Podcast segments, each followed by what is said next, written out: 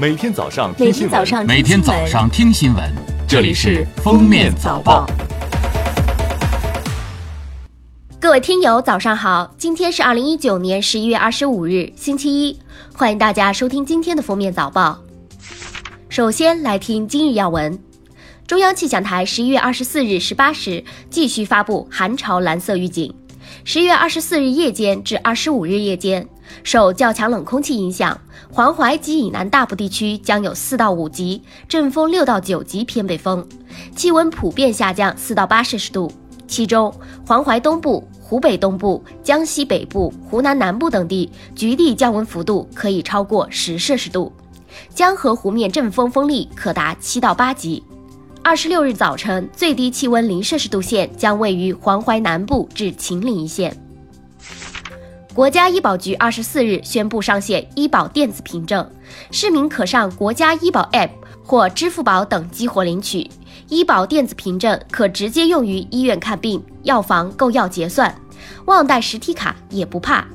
据介绍，医保电子凭证安全可靠，目前首批七省可领取，二十城可用医保支付，未来将推广至全国，并实现跨省就医互通。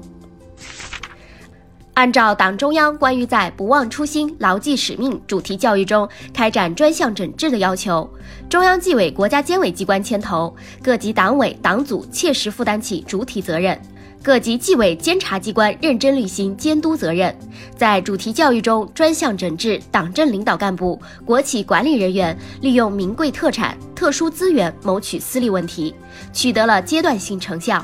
全国共查处利用名贵特产、特殊资源谋取私利问题两千八百四十八个，处理四千二百一十七人，其中移送司法机关七百四十九人，给予党纪处分两千零九人，政务处分一千一百六十一人，组织处理四百四十九人，诫勉三百零七人，通报曝光典型问题八百五十六个。各地区各部门各单位结合实际制定了规范管理的制度规定。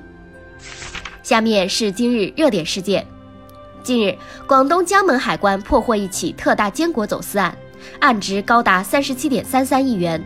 从世界各地廉价收购坚果，品质参差不齐，部分甚至来自疫区国家。抽样检测发现，近五十吨坚果黄曲霉素超标，一旦流入市场，将对消费者健康造成严重威胁。两年前，国内高空挑战第一人吴永宁在直播表演攀爬高空建筑物时失误坠楼身亡，其母何某以网络侵权责任为由，将直播平台诉至法院。近日，二审在北京市第四中级人民法院公开宣判，维持一审判决结果，秘境和风公司赔偿何某三万。记者调查发现，北京存在着一个金牌交易灰色地下市场。买金牌，中介的办法就是假结婚，财产债务怎么办？只能签一份没有法律效力的协议。近期，北京一名九零后女子以假结婚方式买金牌，婚结了，钱付了，对方却消失了，指标没拿到，婚也离不了，只能到法院起诉离婚。日前，通过 3D 打印技术打印的航道护岸挡墙结构在苏深外港线江苏段安装完成。这段采用 3D 打印技术建设的护岸长达四百三十米，线行顺畅，能够有效抵御来自船型波的侵袭。据了解，3D 打印技术应用于内河航道整治工程属首次。今年七月底，法学研究生陈某向警方报警称，自己在网上炒期货被骗二百五十万元。警方调查发现，陈某在之前接到了一个推荐股票的电话，然后就进入了直播间，对讲课老师的水平深信不疑。随后，陈某将家里的房子卖掉，向亲戚借钱凑了二百五十万，跟着老师炒期货。可没想到的是，一两天两百五十万竟全部亏掉。警方经过两个多月的侦查，最终在广州将这个团伙一举破获，抓获十二名犯罪嫌疑人，网上追逃九人，涉案金额两千多万。近日，合肥市养犬管理条例草案修改稿公开征求意见，条例规定，十六岁以下未成年人不能单独遛狗，犬只伤人纳入信用记录。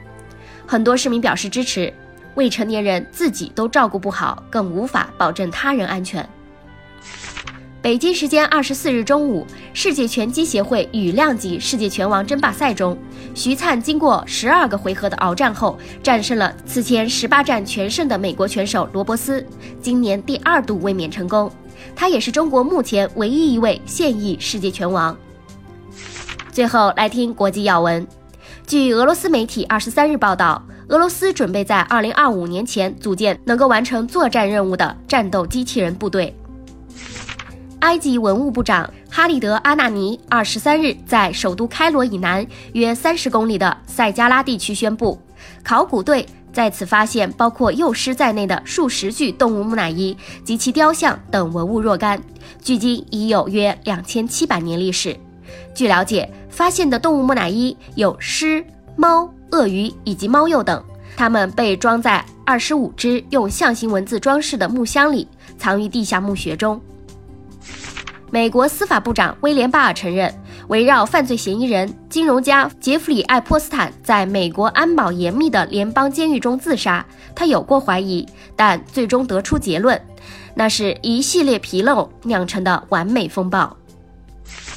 最近，澳大利亚东南部林火持续肆虐，大火烧毁了考拉百分之八十的自然栖息地，上千只考拉死亡。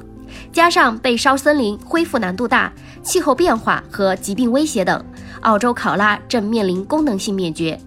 一旦考拉的种群数量减少到某个临界值以下，它就不能再繁育下一代，进而导致灭绝。感谢大家收听今天的封面早报，我们明天再见。本节目由喜马拉雅和封面新闻联合播出。